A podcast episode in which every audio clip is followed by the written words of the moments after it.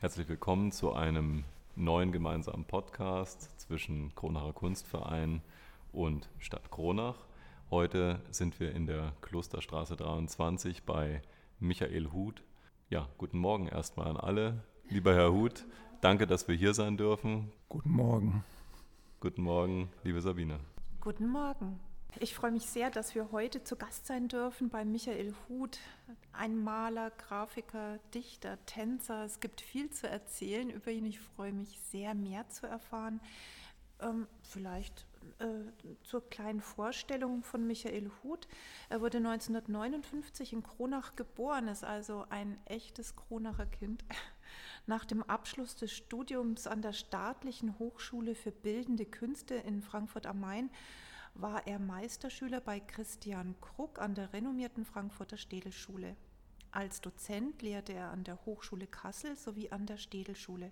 Seit 1989 ist er als freischaffender Künstler tätig. Arbeiten von Michael Huth gibt es in den Kunstsammlungen der Feste Coburg, im Historischen Museum Bamberg, im Frankfurter Städelmuseum sowie im Mainzer Gutenberg Museum zu sehen aber ich freue mich jetzt auf das Gespräch mit Michael Huth. Sie sind Maler, Grafiker, Dichter, Tänzer. Sie selbst sagen, Sie sind auch Linol- und Holzschneider, Radierer, Lithograf, Skulpteur. Was, was stimmt denn nun? Oder was hat die meiste Bedeutung in Ihrem Leben? Also die meiste Bedeutung hat eindeutig die Arbeit mit dem Material, was immer es auch sei. Und das Material ist für Sie im Moment, was, was hat da die meiste Bedeutung? Also das Material kann Holz sein für Holzschnitt, Stein für Lithografie, Leinwand für Malerei, Ton für Keramik, der eigene Körper für den Tanz. Mhm. Wir sind ja gerade zu Gast in Ihrem Atelier in der historischen Turnhalle des Spitalklosters, ein spannender Ort. Ähm, lassen Sie uns mal kurz über diesen Ort reden. Wie sind Sie darauf gekommen? Ich war 28 Jahre lang in Rentweinsdorf in einem alten Tanzsaal untergebracht mit meinem Atelier.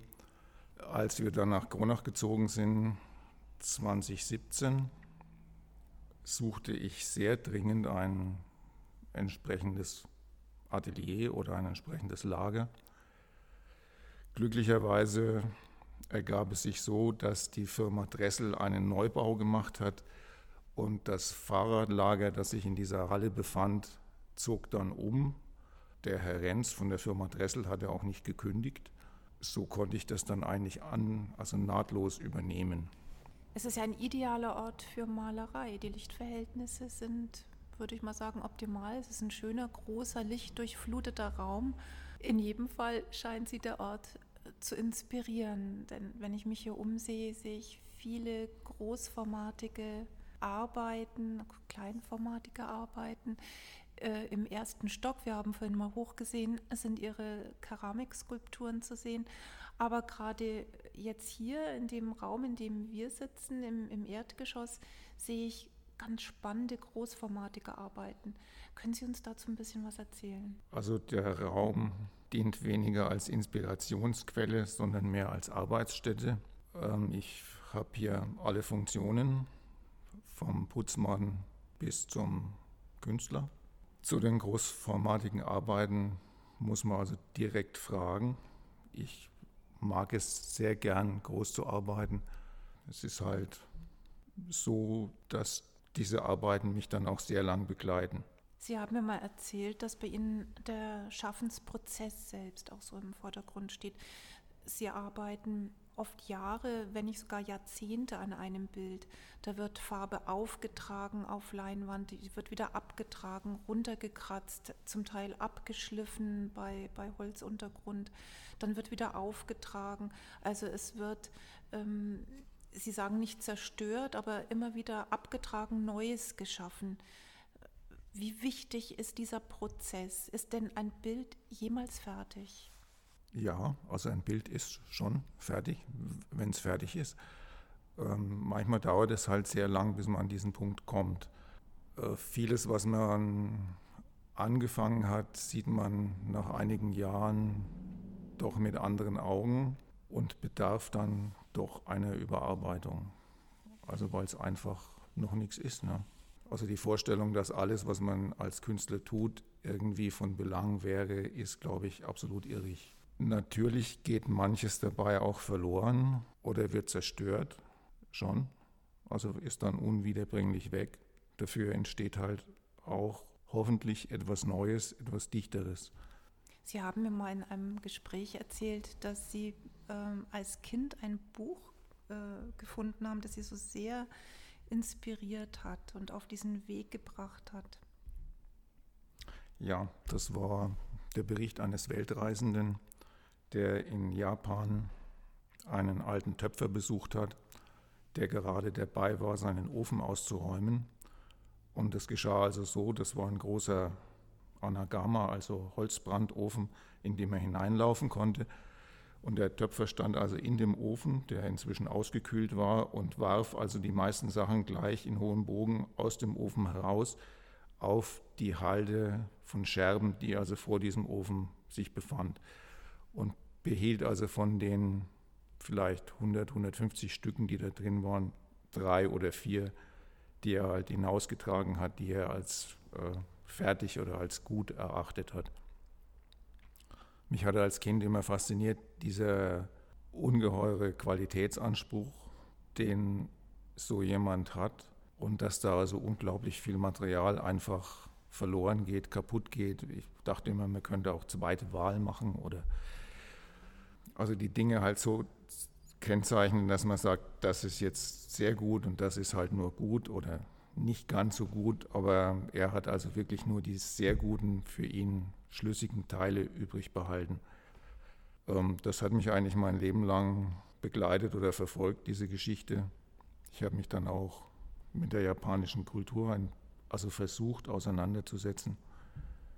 Der Künstler sollte sich nicht so als sehr wichtig betrachten, sondern sich eher darum kümmern, dass seine Sachen halt Bestand haben können. Oder er sollte es zumindest versuchen. Der philosophische Hintergrund ist da, ist da ein ganz wichtiger und wesentlicher Aspekt in Ihrer Kunst. Wie zeigt sich das in den Bildern? Das weiß ich nicht. Keine Ahnung. Also ich hoffe, es zeigt sich was, aber ich glaube nicht, dass also ich diesen Bezug herstellen sollte. Ne? sondern das wäre die Sache von jemandem, der das also von, von einem neutralen, also in Anführungsstrichen objektiven Standort aus tut. Ist in dem Moment der Prozess des Malens oder des Gestaltens, des kreativen Ausdrucks wichtiger als letztendlich das Endprodukt? Der Begriff kreativer Ausdruck, den finde ich schwierig. Der Prozess der Arbeit fängt also mit dem Vorbereiten des Materials an und also da gehört auch äh, die Werkstattkern dazu. Und von dem bleibt ja letztendlich nur das fertige Teil übrig, also wenn es denn fertig wird oder ist. Also der, ist, der Prozess ist für mich sehr wichtig, aber ich denke nicht, dass es ein entscheidendes Kriterium für den Betrachter ist. Also der kriegt ja wirklich nur das eben zu sehen, was halt da ist. Ne? Mhm. Auf mich, mich erinnert hm, diese Vorgehensweise sehr auch an die Achtsamkeitsmeditation von Thich Nhat Hanh. Wenn ich kehre, dann kehre ich. Wenn ich die Leinwand bespanne, dann bespanne ich die. Wenn ich male, dann male ich und bin absolut im Hier und Jetzt. Ja. Wir hatten ja schon über den Umstand gesprochen, lieber Herr Huth, dass Ihre Arbeiten eigentlich sich in einem ständigen Prozess befinden. Wir waren ja auch schon mal in Ihrem Depot, wo sie sozusagen einen Teil ihrer Arbeiten auch aufbewahren, die ja dann im gestalterischen äh, Prozess immer wieder herausgenommen werden, bearbeitet werden. Mich würde interessieren, wenn Sie darauf antworten können, inwieweit sozusagen das Alte Inspiration für etwas Neues ist, wenn Sie in Schichten arbeiten, wenn Sie, wenn Sie wegnehmen, wenn Sie dazugeben ist ja in der Regel immer schon eine gewisse Substanz vorhanden. Also sind Ihre Arbeiten für Sie selber auch Inspiration für das Schaffen von Neuem? Ähm, also der Begriff Inspiration ist sehr schwierig. Ne? Also es ist wesentlich einfacher, auf etwas Bestehendes zu malen, als auf einer weißen Leinwand. Also auf einer weißen Leinwand ist es immer schwierig, weil der Prozess des Keilrahmenzusammenbauens, Leinwandspannens, des Grundierens ist ein sehr schöner. Dann stehen überall im, im Atelier weiße Leinwände rum. Und mit dem ersten Strich geht dann eigentlich das Elend los, ne? weil also dann folgt eigentlich ein Fehler auf den anderen. Wenn man jetzt schon viele Fehler vor sich hat, also wenn die Leinwand schon bearbeitet ist, kann man versuchen, diese Fehler irgendwie durch neue Fehler zu ersetzen. Also ich glaube, der Schlüsselbegriff für mich ist einfach Zeit, die vergeht, also unwiderruflich, nicht wiederbringbar. Ich habe immer die Vorstellung, dass je länger ich an einem Bild arbeite, umso mehr Energie kommt in dieses Bild hinein und lässt sich vielleicht durch den Betrachter wieder abrufen. Also ich möchte gern Bilder und Dinge produzieren, die sehr lang sehr viel Energie oder Wärme oder etwas Vergleichbares halt ausstrahlen und ich hoffe, dass das auch funktioniert. Immer mit alles mit einem großen Fragezeichen. Die Arbeiten, die Sie oder auf die wir jetzt im Moment blicken, die uns Zuhörenden können sich das nur vorstellen. Also ich selber schaue jetzt beispielsweise auf zwei Leinwände, also ein Bild in zwei Teilen mit äh, sehr großen äh, mit sehr großen äh, Formen. Ähm, ich, ich kenne den Titel dieser Arbeit nicht, aber was, was mir sofort auffällt, und das wäre vielleicht ein Ansatzpunkt, liebe Sabine, du hattest das ja schon gesagt, ähm, Herr Huth, Sie sind, Sie sind ja auch unter all den vielen Ausdrucksformen von Kunst, die Sie ja, praktizieren, klingt jetzt so nach Zahnarzt, aber äh, die Sie leben, äh, ist ja der Tanz, spielt eine Rolle. Und im, im Tanz geht es ja auch um, um Rhythmus, um Dynamik, um Energie. Sie sagten ja, Sie wollen Energien festhalten, die der Betrachter dann aus ihren Arbeiten zieht. Äh, ich denke jetzt an John Cage beispielsweise, der versucht hat, ähm, Musik in seine Zeichnungen zu bringen, äh, zum Teil nach einem Zufallsprinzip, spielt Musik, spielt Rhythmus, spielt Tanz beim Malen, bei der Bildfindung, wenn ich das jetzt mal so ausdrücken darf. Spielt das für Sie eine Rolle? Auf mich wirkt es unheimlich dynamisch, aber das mag auch nur mein Eindruck sein. Also ich glaube, dass man die Sparten nicht so klar trennen kann. Wenn ich ein großes Bild male, muss ich mich auch sehr viel bewegen. Ne? Also dieser Prozess des Bewegens ist da schon auch drin. Der Tanz, also speziell das Buto, ist nochmal eine ganz eigene Geschichte, die mich eigentlich seit meinem 51. Lebensjahr begleitet. Ich habe einen sehr guten Lehrer damals kennengelernt, den Tadashi Endo, mit dem ich auch befreundet bin, den ich regelmäßig aufsuche und versuche ab und zu, wenn sich das ergibt, eine kleine Aufführung zu machen mit den mir zur Verfügung, zur Verfügung stehenden Mitteln halt.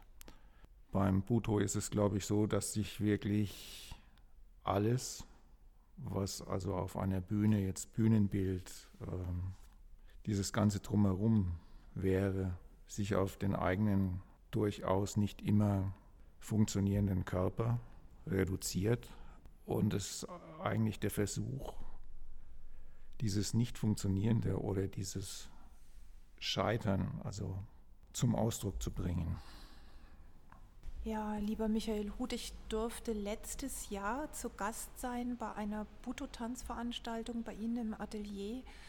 Ähm, das war unglaublich ergreifend, muss ich sagen. Ich habe Sie gesehen, weiß geschminkt, fast nackt, ähm, komplett zurückgeworfen auf sich selbst und ich hatte den Eindruck, durch Ihre Bewegung agieren sie sich aus, zeigen, zeigen nach außen, was, was drinsteckt an Energie, an Emotion, an, an purem Sein. Es hat auf mich ein, ja, eine Art ja, katharsischen Eindruck gemacht. Was, was bedeutet Buto? Was ist Buto und was bedeutet das für Sie? Also was Buto ist, das kann der Buto-Tänzer am allerwenigsten erklären und letztendlich weiß er es auch nicht. Ne? Alle Leute, die behaupten zu wissen, was Buto ist, denen ist mit allergrößtem Misstrauen zu begegnen. Ähm, es ist wirklich so, wie wenn man sich auf links dreht, also sein Innerstes oder das, was in einem drin ist, nach außen zu zeigen. Also es ist, es hat Nähen zum Tanztheater, es hat Nähen zur Performance. Es gibt eigentlich, also das sind jetzt sehr persönliche Äußerungen, es gibt für mich eigentlich nur ein Thema in Buto und das ist der Tod oder die Präsenz des Todes in unserem Leben. Ich hatte so den Eindruck, dass äh, Buto wie auch ihre Malerei ähm, ein Zeichen für das ist, was aus der Tiefe kommt. Ähm, dass sie in dem Moment, in dem sie als äh, Buto-Tänzer hier mitten im Atelier stehen, wie ein, wie ein Gefäß sind. Und ähm, der Betrachter wird Zeuge dessen, was da heraussprudelt. Also Gefäß ist eigentlich sehr schön, ein sehr schönes, ein sehr schönes Bild. Also jeder Betrachter bringt ja seine eigene Geschichte mit. Also wenn er sich eine Buto-Veranstaltung anschaut, auch wenn er sich ein Bild anschaut, ähm, hat er sein eigenes Leben immer dabei. Ne? Und der Tänzer bzw. der Maler gibt ja eigentlich immer nur eine Form oder ein, ein, eine Projektionsfläche ab, auf der der Betrachter seine Vorstellungen, sein Leben, was auch immer, was er mitgebracht hat, darauf ablädt oder auch sieht oder auch projiziert oder auch findet. So ist der Betrachter zurückgeworfen auf sich selbst und, und sie spiegeln, sie geben die Möglichkeit, ähm, wieder bei sich selber anzukommen. Also wenn dem so wäre, wäre es sehr schön. Ne? Also das würde ich mir wünschen. Ich vergleiche Buto immer, also so eine Vorstellung ist wie, wenn man eine Treppe runterfällt, also die Kellertreppe runterfällt und fällt im Keller gegen eine Tür und hinter dieser Tür sind in diesen Kartons, die dann auf einmal rauspurzeln,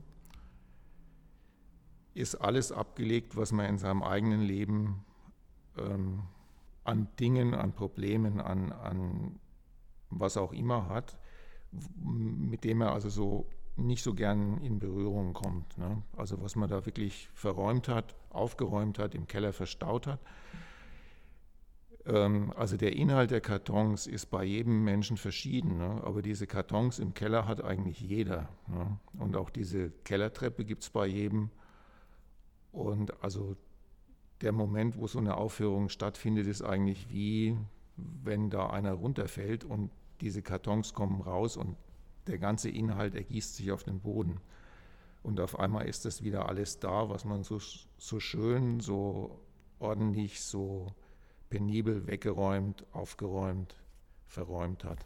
Wissen Sie denn vor der Veranstaltung, vor der Performance, was da rauskommt aus diesen inneren Kartons oder sind Sie selbst überrascht? Ist das in dem Moment, passiert da was völlig Unerwartetes? Also äh, eine Aufführung, die länger dauert wie drei Minuten, muss irgendwie ein, eine Struktur haben, ein Gerüst, ein, also eine Choreografie in Anführungszeichen es passieren dann immer auch Dinge, die halt nicht vorhergesehen sind. Ähm, aber was, was da jetzt letztendlich entsteht, weiß ich vorher auch nicht. Aber es gibt sowas wie ein Gerüst. Ne? Es hat in jedem Fall viel mit Hingabe zu tun. Hingabe des Künstlers, aber ich ahne, es hat auch mit der Hingabe des Betrachters zu tun.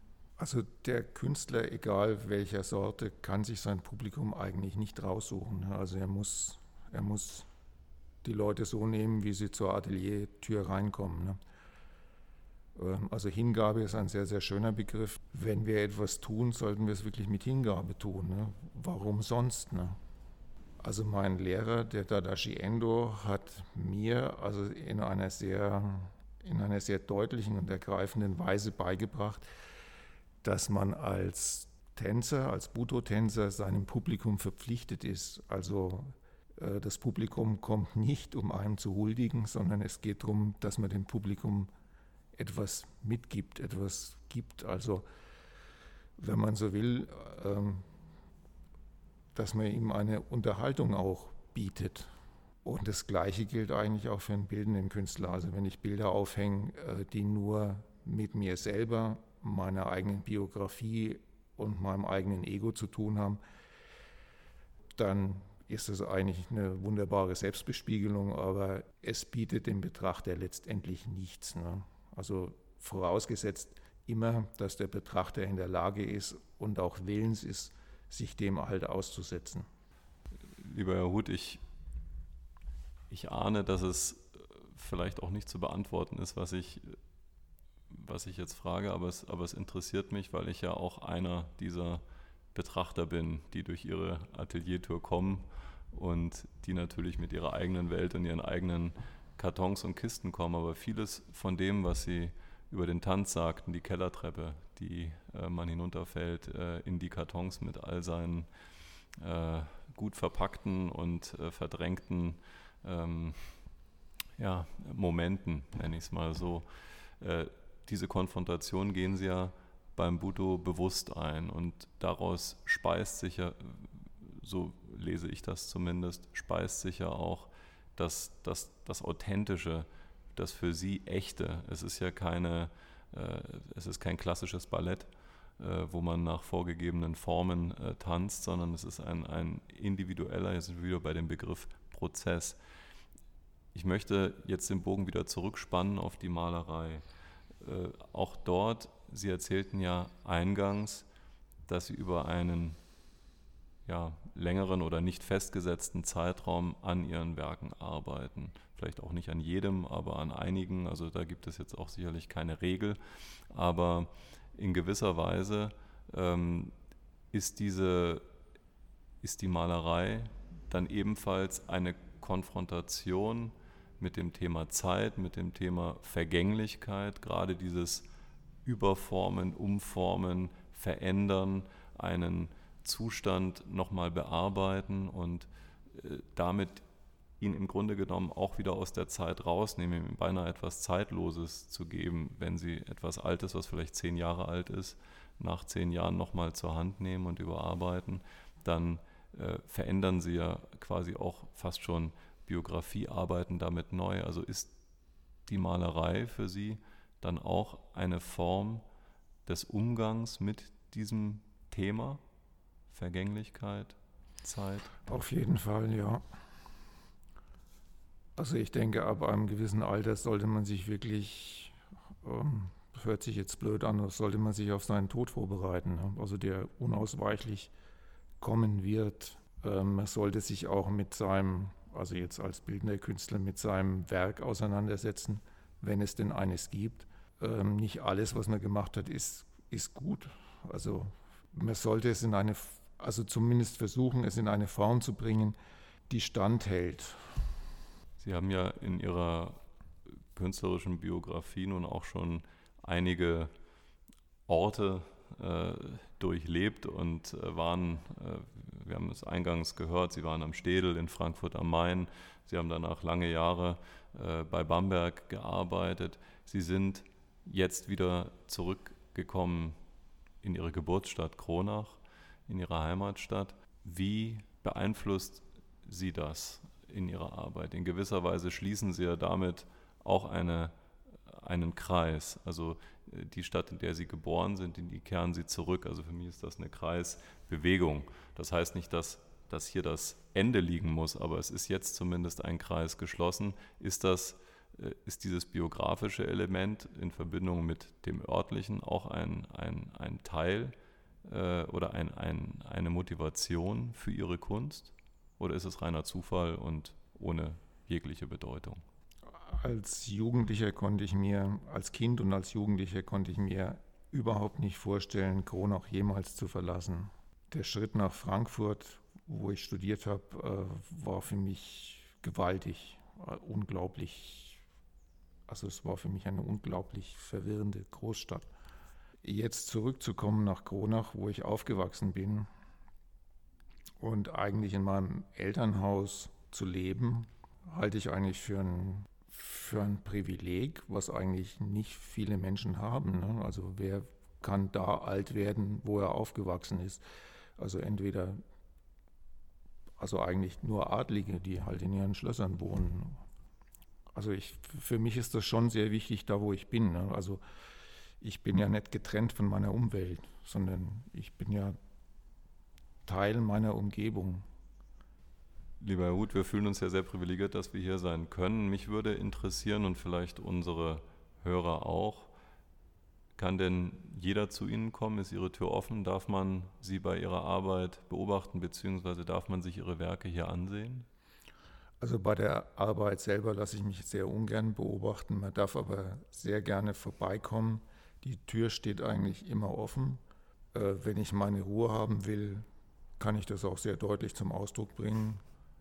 Ich freue mich aber immer über Besuch und ich habe eigentlich noch nie jemanden weggeschickt. Im Übrigen gibt es im Moment eine Ausstellung in der Kronacher Keramikwerkstatt in der Strauer Straße 4, die nächsten zwei Wochen, also bis zum 16.09. ungefähr, mit keramischen Versuchen und Arbeiten von mir. Ich denke, wir beide danken Ihnen sehr herzlich für dieses Gespräch, das äh, nachwirken wird und ähm, für unsere Hörer von großem Interesse sein wird.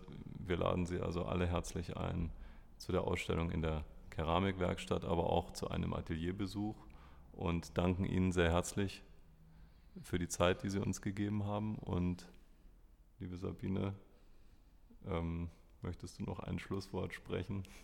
Ja, ich sage auch nochmal vielen Dank für das faszinierende, inspirierende Gespräch mit Ihnen, Michael Huth, und danke an dich, Alexander. Ähm, ja, ich kann nur jedem empfehlen, hier mal in das Atelier zu gehen, sich das anzusehen äh, und auch unbedingt eine Buto-Veranstaltung zu besuchen.